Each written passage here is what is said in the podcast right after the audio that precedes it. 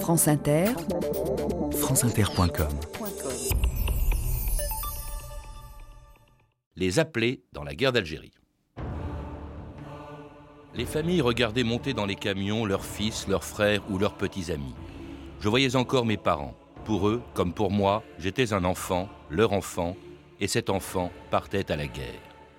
Claude Berry, le pistonnet.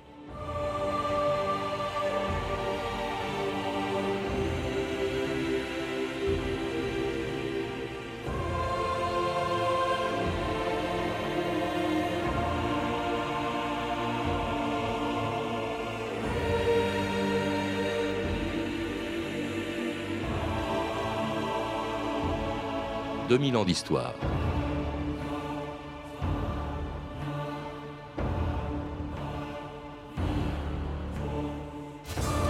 Ils ont aujourd'hui plus de 60 ans et ils appartiennent à la dernière génération de Français qui a fait la guerre. Mais aucun d'entre eux n'a oublié ce qu'il a vécu à 20 ans pendant 18, 27 ou 30 mois en Algérie.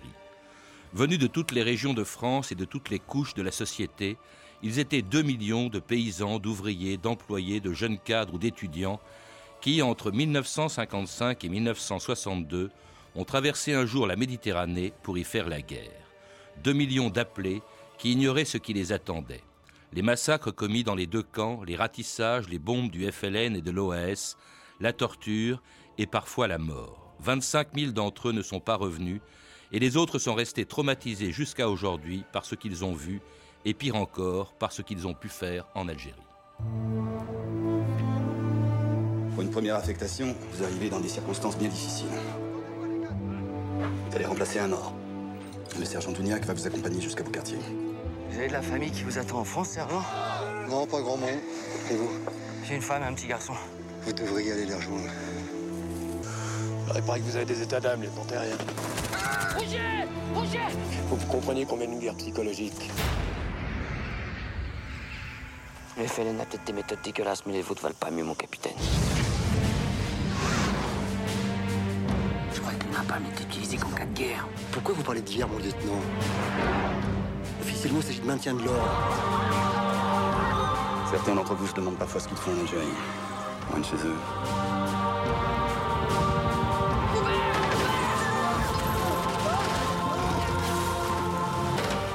Patrick Rothman, bonjour. Bonjour. Alors c'était quelques extraits du film L'ennemi intime qui sort aujourd'hui dans les salles et dont vous avez écrit le scénario. Alors des films sur la guerre d'Algérie ou évoquant la guerre d'Algérie, il y en a beaucoup, mais je crois que le vôtre, je trouve que le vôtre est pratiquement le premier à le faire sans aucun manichéisme, sans chercher à prouver quelque chose ou à prendre parti. Vous prenez tous les partis, on voit à peu près tous les protagonistes, en tout cas militaires de cette guerre, aussi bien les combattants du FLN que les appelés dont nous allons parler avec vous aujourd'hui comme ce lieutenant incarné par Benoît Magimel et qui est le héros du film, mais qui est inspiré d'un personnage réel que vous avez rencontré, Patrick Rothman. Oui, c'est-à-dire que ce film, L'ennemi intime, est un peu le prolongement du documentaire, L'ennemi intime que j'avais fait, du livre que j'avais fait il y a cinq ans. Et euh, j'ai rencontré effectivement, quand je faisais cette enquête pour, euh, pour le documentaire, un homme qui n'avait pas voulu témoigner euh, devant la caméra, devant ma caméra, parce qu'il n'avait jamais parlé avec sa fille. Il n'avait jamais raconté ce qui s'était passé en Algérie, ce qui est un cas très très fréquent quand vous parlez avec les, les enfants d'anciens appelés généralement, ils vous répondent silence. Leur mm. père ne leur, parle, ne leur a pas parlé. Et cet homme n'avait donc pas parlé à sa fille. Et moi, j'ai parlé avec lui plusieurs heures. Il m'a raconté son histoire. C'était un jeune homme un peu idéaliste qui avait fait des études supérieures et qui s'était retrouvé broyé dans cette, euh, euh, dans cette spirale effrayante de la guerre d'Algérie. Et ça a été le point de départ du personnage, de l'écriture du personnage de, que joue Benoît Magimel. Je ne peux pas dire que ce soit lui, parce que tous les personnages de ce film, c'est mm. une fiction. Les personnages sont inventés. Mais c'est en tout cas, il y a un, morceau de lui dans ce personnage. Mmh. Alors ce personnage qui fait partie des quelques 2 millions d'appelés qui ont été envoyés en Algérie pratiquement dès le début de la guerre, dès 1955, parce qu'il fallait des effectifs, contrairement à ce qui s'est passé en Indochine, où on a fait appel qu'à des volontaires, là, il y a eu des appelés et ils ont même formé la majeure partie de l'armée d'Algérie. Oui, c'était la, grande distinction, effectivement, entre la guerre d'Indochine et la guerre d'Algérie. Et c'est pour ça que des jeunes Français, très vite, ont été euh, envoyés là-bas, de plus en plus nombreux. D'ailleurs, il y a eu des étapes successives. Euh, et euh, ils formaient l'ossature de, l'armée d'Algérie. C'est pour ça, d'ailleurs, que beaucoup de familles ont été, été concernés, les Françaises, les Français, par le il y avait un fils, un frère, une fiancée, un mari qui partait en Algérie et plus concerné au fond que par cette guerre d'Indochine qui se passait de surcroît aux antipodes. Là, on est prêt. Là, toutes les familles, effectivement, avaient, avaient quelqu'un euh, qui, est, qui est parti. Alors, dès le début de la guerre, euh, pour augmenter les effectifs, il y avait les appelés. Il y avait aussi ce qu'on appelait les maintenus, hein, les appelés au-delà de la durée légale, c'est-à-dire les ADL, et puis même les rappelés hein, qui avaient fait leur service militaire, envoyés en Algérie à la demande du chef du gouvernement français de l'époque, Guy Mollet, le 3 avril 1956. Le gouvernement a pris mercredi une série de décisions graves. Je veux vous en expliquer la signification et la portée, afin que tous les citoyens français sachent à quoi sont destinés les sacrifices auxquels ils vont consentir. Les hommes des contingents rappelés doivent savoir qu'ils vont en Algérie remplir une mission nationale. Leur rappel sous les drapeaux leur présence là-bas témoigne d'abord de la volonté de la France de rester en Algérie. Les hommes rappelés doivent savoir aussi qu'ils ne vont pas en Algérie pour la guerre, mais pour une œuvre de paix. Une œuvre de paix, Patrick Rothman, c'était vraiment le langage de l'époque. évidemment, aujourd'hui, ça nous choque, mais c'est une hypocrisie absolue, parce que vraiment, euh, euh, c'est un tournant euh, très très important, l'envoi des, des rappelés. C'est Guy Mollet qui avait dit quelques mois plus tôt dans la campagne électorale que la guerre d'Algérie était une guerre imbécile et sans issue. À peine arrivé au gouvernement, il a fait voter les pouvoirs spéciaux, et c'est en fonction des pouvoirs spéciaux qui ont été votés d'ailleurs, y compris avec l'abstention des députés communistes. C'est grâce aux pouvoirs spéciaux que euh, les rappelés ont été envoyés en Algérie. En quelques mois, il y a 200 000 jeunes Français qui vont, être qui vont être envoyés en Algérie. Donc c'est vraiment un, moment décisif où on passe d'une guerre, euh, on ne sait pas trop ce qui se passe là-bas, d'un seul coup, de l'année 56, on rentre vraiment euh, dans la guerre d'Algérie. Mais on n'appelle pas comme ça, on appelle au début maintien de l'ordre, pacification, on parle d'événements d'Algérie, un délicieux euphémisme. Alors il faut le rappeler, dans votre film, il y a un passage, quelqu'un qui dit pourquoi a-t-on accordé l'indépendance au Maroc et à la Tunisie et pas à l'Algérie? L'Algérie avait un statut particulier, le Maroc et la Tunisie étaient des protectorats, l'Algérie c'est c'était des départements français. Et même trois départements français, ouais. Et François Mitterrand disait l'Algérie, c'est la France. Absolument, c'est le grand discours, enfin le fameux discours de, François Mitterrand qui est ministre de l'Intérieur. Mais que disait Mitterrand euh, Mendes France le pensait aussi, et, tout, et, tout, le monde, il y a toute la classe politique euh, et, une immense majorité des Français. Parce que bon, la grande différence, évidemment, c'est qu'en Algérie, il y avait, une, il y avait des, Français qui étaient là. Enfin, je tout le monde était français, c'était la France, mais il y avait des, pieds noirs. Donc il y avait une communauté de... Un million de pieds noirs. Un million de pieds noirs, communauté de peuplement, et euh, il y avait des liens très très étroits, très anciens avec euh, avec, la métropole, ce qui fait que le, cas d'Algérie était, était compliqué, douloureux et difficile. Personne en 1954-55 ne remettait en cause, à part une toute petite minorité, que l'Algérie c'était la France. Si bien qu'il y a eu assez peu en fait de réfractaires au début très peu de manifestations contre la guerre. Et, très peu de réfractaires, enfin d'appelés de, euh, refusant de partir. Alors, euh, il y a des travaux d'historiens sur cette question en ce moment, et j'en ai parlé pas plus tard que ce matin avec euh, Benjamin Stora, et donc il va y avoir une thèse qui va être paraître. Il paraît qu'il y a eu 15 000 objecteurs de conscience qui ont refusé de, servir en Algérie sur toute la durée de la guerre. Bon, mais les premières manifestations concrètes qu'on voit, ça concerne les rappelés, c'est il y en a eu un petit peu en août 55, mais c'est surtout au printemps 56, au moment où euh, Guy Mollet fait ce discours. Il y a des manifestations de rappelés dans un certain nombre de villes, à Grenoble en particulier, des chauffourées assez violentes. C'est là, mais ça va très vite se, retomber, parce qu'en fait, euh, cette contestation de la guerre, contrairement à la guerre du Vietnam et ce qui se passera dix ans plus tard, cette contestation de la guerre va ne recevoir aucun appui en fait de personne. Si bien que beaucoup d'appelés sont partis, même à contre-cœur. Quand j'ai reçu ma feuille de route, je m'en souviens, j'ai eu comme l'estomac qui se vidait.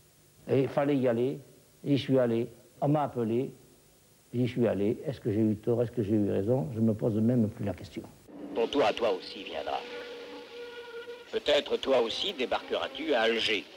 Bien vite, un nouveau convoi t'emportera vers l'intérieur, vers l'inconnu. Quelle route prendras-tu Ici sous-lieutenant de l'Aille, de la deuxième compagnie du GT 543.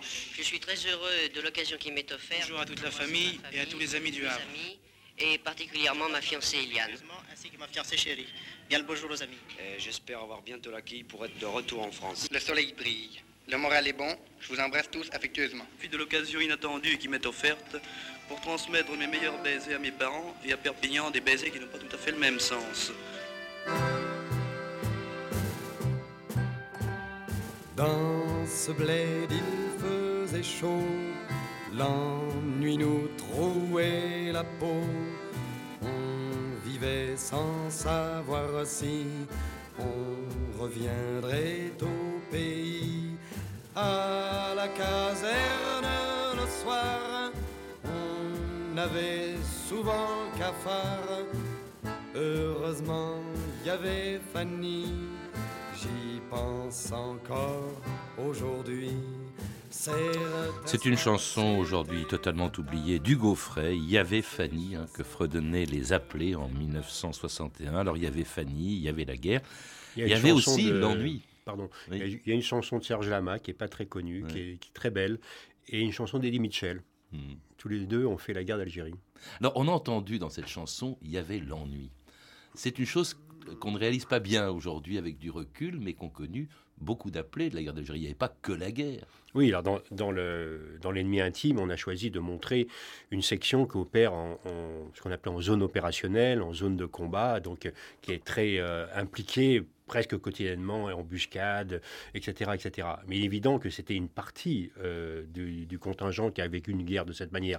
Beaucoup d'appelés d'Algérie ont été euh, soit dans les villes, soit faisaient ce qu'on appelait la pacification, soit faisaient du maintien de l'ordre, dans, du quadrillage, etc. Mais ils ne rencontraient, euh, il y en a qui n'ont jamais combattu. Il y en a beaucoup, beaucoup qui n'ont jamais vu un, un, combattant, un Felaga, comme on disait à l'époque, un combattant du FLN. Ce qu'il faut bien comprendre, c'est que cette guerre d'Algérie est extrêmement multiforme, extrêmement diverse et qu'il y, a eu toutes sortes de guerres. Euh, on ne peut pas dire qu'il y a une forme de guerre qui a été faite par les, les appelés, les appelés en 54, 55, la guerre n'est pas la même qu'en 59 ou qu'en 61, 62. Quand vous étiez sur les, sur les frontières marocaines, c'est la guerre des frontières ou tunisiennes, c'est pas la même guerre que dans les Aurès, dans les villes, la bataille d'Alger, etc. Donc il y a une très grande diversité. Nous avons fait un choix qui est montré dans, dans l'ennemi intime, une section opérationnelle euh, en Kabylie, au plus fort de la guerre, c'est-à-dire en 1959.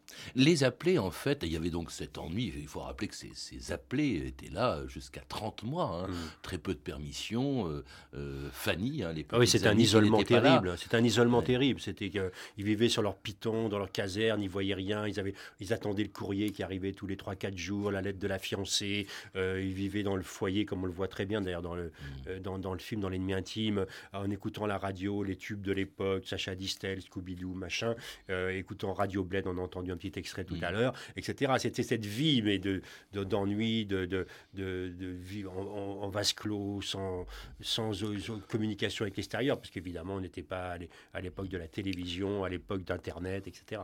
Et ils étaient, ces appelés, euh, Patrick Rothman, dans à peu près toutes les unités, sauf la Légion étrangère qui est uniquement composée de soldats de métier, euh, là on les trouve même dans les unités parachutistes. Bien sûr, moi j'ai rencontré beaucoup d'appelés qui étaient dans les paras et qui en parlaient. Donc euh, bien sûr, il y avait des unités opérationnelles, il y avait des appelés qui combattaient, qui avaient reçu une formation spéciale.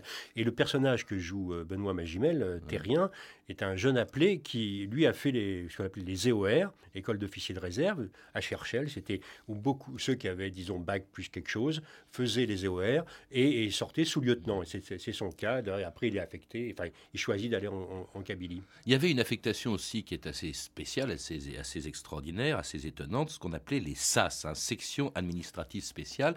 Là, c'était des soldats, la plupart du temps des appelés, euh, qui pouvaient être des officiers, qui faisaient un peu de tout dans le, dans le bled. Ils faisaient de l'aide sociale, de l'aide sociale, de l'alphabétisation, ils soignaient, etc. C'était, disons, le, le, visage humain de l'armée française qui aidait les populations, qui essayait de les aider. Euh, malheureusement, euh, ça a cohabité avec le, côté répressif. Donc c'était, moi j'ai entendu beaucoup de témoignages de, de, justement de, gens qui servaient dans les SAS et qui disaient on faisait un travail sur le terrain et puis bon les paras arrivaient euh, et tout était foutu, il fallait recommencer à zéro quoi. Au cours d'un récent reportage effectué dans le secteur voisin d'El-Milia, notre reporter a rencontré quelques jeunes soldats du contingent qui lui ont parlé de la pacification dans ce secteur. À mon arrivée ici en hiver 58, on voyait la population nous fuir, les enfants également, alors que maintenant, on, peut se rendre compte que la population est beaucoup plus franche avec nous, les, les bonjours amicaux, les enfants viennent nous voir, euh, besoin pour jouer avec nous. Et il m'est arrivé avec quelques camarades tout récemment de nous rendre dans une mèche-tâche chez un, camarade, si on peut appeler ainsi d'un de mes camarades, un camarade musulman, qui nous a offert gentiment le, le, kawa, le café, c'est-à-dire, tout ça très sympathique, très gentil. Et dans une mèche un peu isolée des, milliards, on ne se serait jamais rendu en novembre 58. L'action de pacification n'est pas une action de conquête militaire matérielle. À l'abri de la sécurité ressuscitée, grâce à elle, elle veut rallier les âmes et les cœurs. Bougez pas, hein. bougez pas, ne tirez pas. Qu'est-ce qui a tiré là? Qu'est-ce qui a tiré? C'est que ce merdier là, vous avez vu quelque chose? Où est-ce qu'ils sont là? Derrière cet arbre? C'est cette merde là, vous les avez vus derrière l'arbre? Alors derrière la propagande de la pacification, Patrick Rothman, il y a la guerre, et la guerre elle est omniprésente d'ailleurs dans, votre film. Oui, bien entendu, ça ce qu'on vient d'entendre, c'est le discours officiel, la propagande, c'est une guerre où il n'y a pas d'information, on sait très peu ce qui se passe. Et, tout va bien, hein, et tout va bien, et tout va bien, il y a de plus en plus de rebelles au tapis, et puis ça n'arrête pas de continuer, on va bientôt sortir du tunnel, etc. La réalité, c'est une guerre terrible, c'est une guerre euh, sauvage. Euh, la guerre d'Algérie est très compliquée, hein, parce que c'est évidemment une c'est une guerre coloniale, c'est une guerre de libération du côté du FLN, c'est aussi une guerre civile, une guerre civile entre Algériens qui est terrible, terrible et le film le montre cet aspect des choses, cette malheureuse. Je veux dire entre harkis et, combattants du FLN. Et combattants du FLN qui parfois appartiennent à la même famille, qui, comme dans le film parfois. Qui, se sont battus, même sous le drapeau français pendant la Deuxième Guerre mondiale. C'est ce qui avec le personnage de, de Félac dans le film qu'on voit très bien.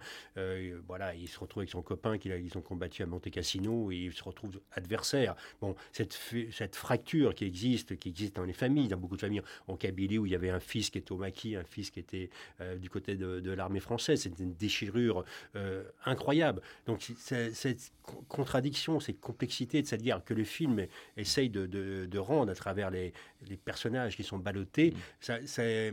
ça, rend l'approche euh, simpliste impossible de cette guerre. Mais alors une guerre aussi qu'on fait et qu'on veut gagner dans les deux camps d'ailleurs par tous les moyens. Vous montrez par exemple que le napalm a été utilisé avant que les Américains le fassent au Vietnam. Hein. là, il y a une scène épouvantable dans votre film. Il y a aussi, bien entendu, l'évocation de ce qu'on a surtout retenu dans le genre des atrocités de la guerre, la torture. Et là, on découvre, euh, d'ailleurs c'était la réalité, que les euh, soldats eux-mêmes les appelaient. C'était pas une affaire simplement de militaires de carrière qui faisaient ça parce qu'ils avaient, ils étaient endurcis. Non, pas du tout. Des appelés eux-mêmes, même arrivés en Algérie avec les meilleures intentions du monde, eh ben, l'ont pratiqué la torture. Patrick Rothman. La torture a été euh, répandue pendant la guerre d'Algérie parce que la guerre d'Algérie était une guerre de renseignement qu'on entend un moment dans l'extrait, dans le film, on dit c'est une guerre psychologique, guerre psychologique, ça veut dire gagner la population.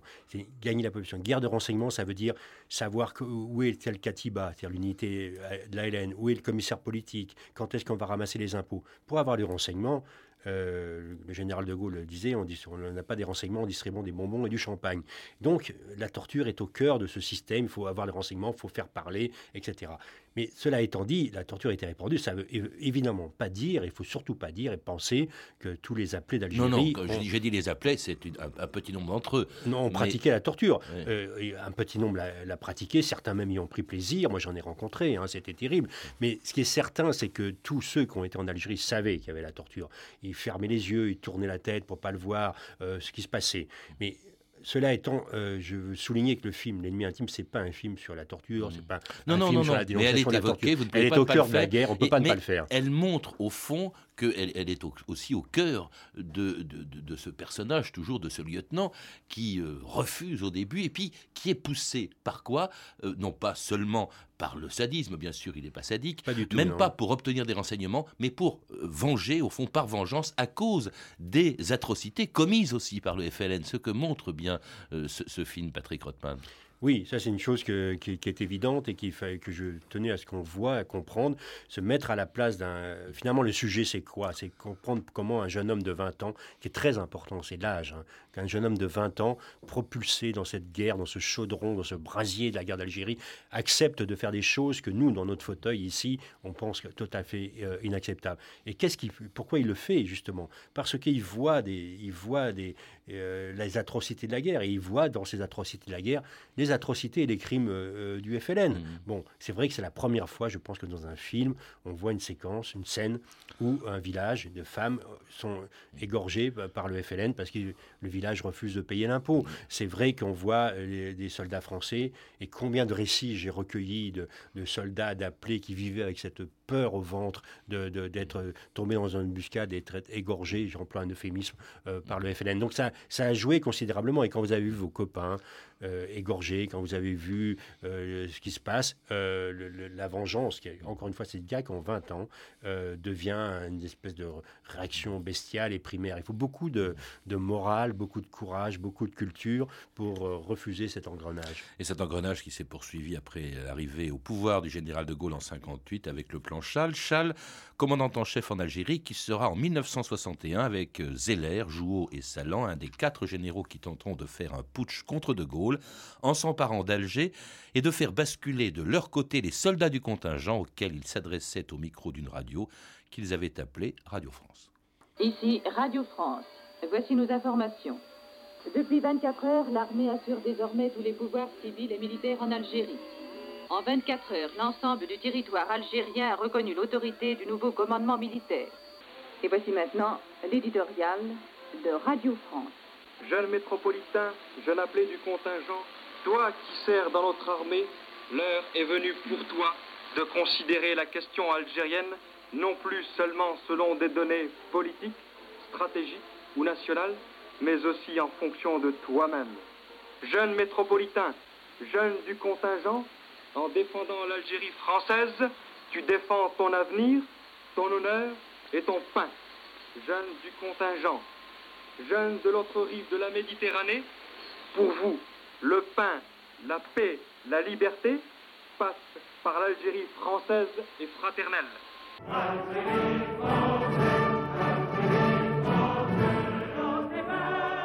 Quelle a été l'attitude des appelés pendant le putsch des, généraux Patrick Rothman? On dit souvent que c'est eux qui ont fait que ça a été un échec, parce qu'ils ont refusé de marcher avec les généraux. Je crois que l'échec du putsch, on n'a pas le temps de détailler ici, c'est surtout son manque de préparation et, une très, très mauvaise euh, organisation du putsch. C'était des, mauvais, hein. comme disait De Gaulle, c'est pas, pas Fidel Castro. Euh, le contingent, il n'a pas bougé, hein, grosso modo. Moi, j'ai eu beaucoup de témoignages, on sait à peu près que le genre d'appel qu'on vient d'entendre a, eu peu d'effet. Le contingent, tout ce qu'ils voulaient, c'était l'acquis, c'était rentrer. Ils n'allaient surtout pas se mêler d'une aventure comme celle-ci. Il y avait aussi, d'ailleurs, quelques soldats du contingent dans deux des régiments qui ont pris le pouvoir à Alger, hein, le premier CP et le 8e RPI. Alors, ils n'étaient pas tellement pour l'Algérie française, ni contre d'ailleurs, assez passif, vous le dites. On verra d'ailleurs quand même que en 1960, ils n'ont pas suivi les partisans de l'Algérie française pendant ce qu'on appelle la semaine des barricades. Mmh. Euh, ils vont même se faire tirer dessus par l'OS, hein, les, soldats du contingent, Patrick Rothman. Oui, c'est euh, mars 62, euh, la fusillade des des petits gars euh, qui se sont fait tirer dessus, effectivement. Ça a été. Euh, mais la fin de la guerre d'Algérie, c'est une apocalypse. Hein. Euh, c'est une apocalypse. Il faudrait beaucoup de temps pour, pour en parler, ce qui se passe entre le cessez-le-feu et l'indépendance. Et des soldats donc du contingent qui vont quitter l'Algérie après la signature des accords d'Évian en mars 62. La guerre était finie, mais pas dans leur tête. Ils en sont restés traumatisés 45 ans après les accords d'Évian. Ici Evian, eh bien ça y est, la guerre est finie, la paix est signée à Evian. Il y a quelques minutes à peine, les hélicoptères ayant à leur bord les membres de la délégation algérienne sont repartis. La paix est signée, je vous donne rendez-vous à 19h15 pour les, détails supplémentaires. C'est en revenant que j'ai eu honte. J'avais honte d'avoir été obligé de, voir ce que j'ai vu, euh, d'être témoin de ce dont j'ai été témoin, euh, sans rien pouvoir faire, et oui, d'être embarqué là-dedans. Tout est revenu sous forme de cauchemars, des gorges ouvertes, des cris. Euh, j'ai dû prendre un psychiatre et je suis toujours sous ses soins. Les douleurs, les cauchemars ont disparu quand j'ai pu mettre en face l'un de l'autre le garçon que j'étais là-bas pendant cette époque tragique et l'homme que j'étais devenu. Celle que je n'aurais pas voulu faire, c'est celle où je suis allé un été dans un pays de soleil outre-mer que certains désiraient conserver. C'est Claude Vinci, celle que je n'aurais pas voulu faire, c'est une chanson de 72, à une époque et encore aujourd'hui où le, traumatisme subsiste chez tous ces anciens combattants. On a entendu quelques témoignages qui sont tirés de votre documentaire sur l'ennemi intime. Patrick Rothman, elle n'est pas finie pour ces appelés, la guerre Non, je crois que c'est une centaine de milliers, millions de jeunes gens français qui ont été projetés dans cette guerre à 20 ans ont été marqués à vie. C'est un traumatisme euh, profond, total, terrible. Ils n'en ont pas parlé, ils n'en ont pas parlé à leurs enfants. On a été faire euh, des avant-premières en province de, l'ennemi intime, le film de Florence Siri, et, et, chaque fois dans la, salle, il y avait des, enfants d'appelés d'Algérie qui se levaient, qui disaient Mais j'espère que ce film provoquera l'électrochoc, j'espère qu'après mon père me parlera, euh, parce qu'ils sont, sont, murés dans le silence, un peu le silence de la honte, le silence d'avoir fait une guerre euh, inutile, sans, sans objet, puisque là c'est terminé comme on sait. Donc ce traumatisme, il est profond, et puis il y a des traumatismes beaucoup plus graves.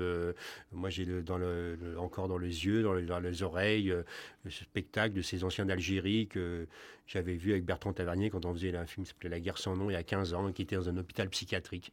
Depuis 30 ans, ils étaient dans un hôpital psychiatrique, des anciens d'Algérie, et qui étaient murés dans le silence autiste de, terrible de l'horreur de ce qu'ils avaient vu, de ce qu'ils avaient vécu. Même si on a mis du temps à le faire pour ce qui concerne les harkis, pour ce qui concerne les pieds noirs, pour ce qui concerne bien sûr les Algériens et notamment ceux du FLN, on parle d'eux, on parle encore très peu des appelés en Algérie, alors qu'ils représentaient, ils ont été 2 millions quand même. On mm. parle moins d'eux que des combattants de la Deuxième Guerre mondiale ou même de la guerre d'Indochine. Oui, c'est une génération qui s'est tue, et c'est ça, c'est incroyable. Moi, je me souviens que quand on avait fait le film La guerre sans nom, qui était le premier film qui, avait, qui donnait la parole aux appelés, ça avait provoqué un choc, parce que c'était la première fois qu'on entendait des appelés raconter la guerre. Et là, je pense que L'ennemi intime, le, euh, le, film qui sort aujourd'hui, euh, plonge au cœur de la réalité de cette guerre. Il est fait de, tous ces témoignages, de toute cette vie d'appelés d'Algérie. Et je pense qu'il y a eu déjà des projections qui ont été faites pour des anciens d'Algérie et qui, ont, qui sortaient totalement bouleversés du film. Parce que euh, ils voilà, le film qu'on attendait, qui parle de ce que nous avons été,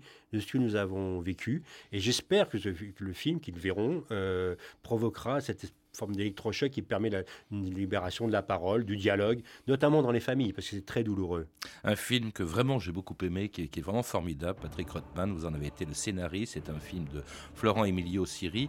C'est également le titre du documentaire que vous avez réalisé en 2002. Le récit et le scénario sont édités en point seuil. Vous êtes également l'auteur avec Bertrand Tavernier donc de La guerre sans nom, Les appelés d'Algérie 54-62 dont le DVD est édité Studio Canal et le texte par point seuil. À lire aussi sur le sujet, appelé en guerre d'Algérie de Benjamin Stora chez Gallimard Découverte, Le plus bel âge, jeunes et jeunesse de France à l'aube des Trente Glorieuses à la guerre d'Algérie de Ludivine Bantini chez Fayard et puis Algérie Algérie d'Éric Michel aux presses de la Renaissance. Enfin, la revue Historia qui ce mois-ci consacre un dossier spécial à votre film et à la guerre d'Algérie. Vous avez pu entendre des documentaires suivants Les années algériennes de Benjamin Stora, un DVD Obsina France 2, L'ennemi intime de Patrick Rothman, donc de vous, disponible en DVD chez France Télévisions, et puis La guerre d'Algérie d'Yves Courrière de Philippe Meunier en DVD aux éditions Montparnasse. Toutes ces références sont disponibles, vous le savez, par téléphone au 32 30, 34 centimes la minute ou sur le site franceinter.com. C'était 2000 ans d'histoire. Merci à Renan Mahé, Aveline Carmois, Emmanuel Fournier, Claire Destacan, Sophie Gildery et à notre réalisatrice Anne Kobilac. Demain, dans 2000 ans d'histoire, l'occasion du 50e anniversaire de son lancement, le Spoutnik.